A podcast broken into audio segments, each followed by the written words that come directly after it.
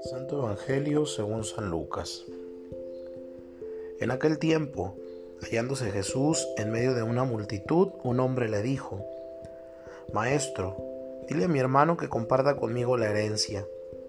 Pero Jesús le contestó, Amigo, ¿quién me ha puesto como juez en la distribución de herencias?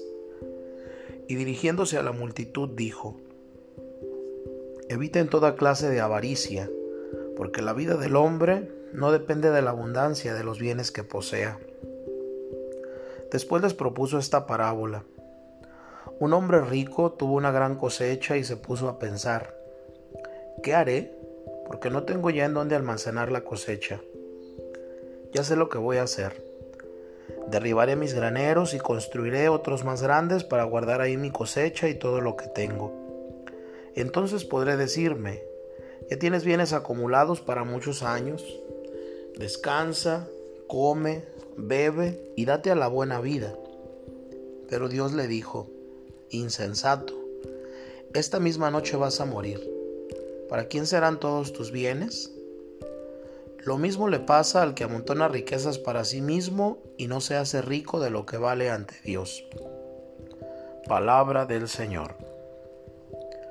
Hoy el Evangelio, si no nos tapamos los oídos y no cerramos los ojos, causará en nosotros una gran conmoción por su claridad.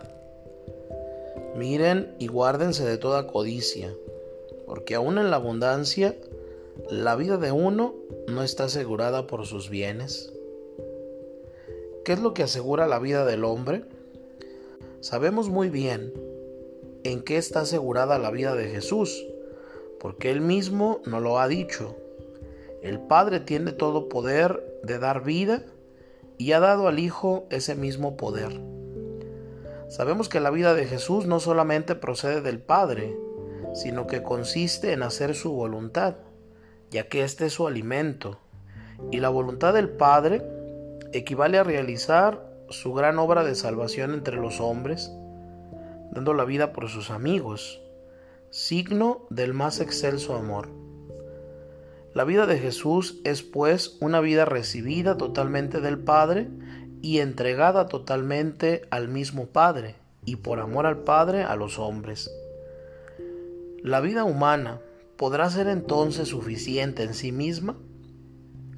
¿Podrá negarse que nuestra vida es un don, que la hemos recibido y que solamente por eso ya debemos dar gracias?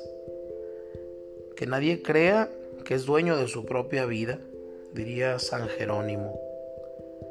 Siguiendo esta lógica, solo falta preguntarnos, ¿qué sentido puede tener nuestra vida si se encierra en sí misma? si haya su agrado al decirse, alma, tienes muchos bienes en reservar para muchos años. Descansa, come, bebe, banquetea. Si la vida de Jesús es un don recibido y entregado siempre en el amor, nuestra vida, que no podemos negar que la hemos recibido, debe convertirse, siguiendo a la de Jesús, en una donación total a Dios y a los hermanos, porque quien vive preocupado por su vida, ese la perderá.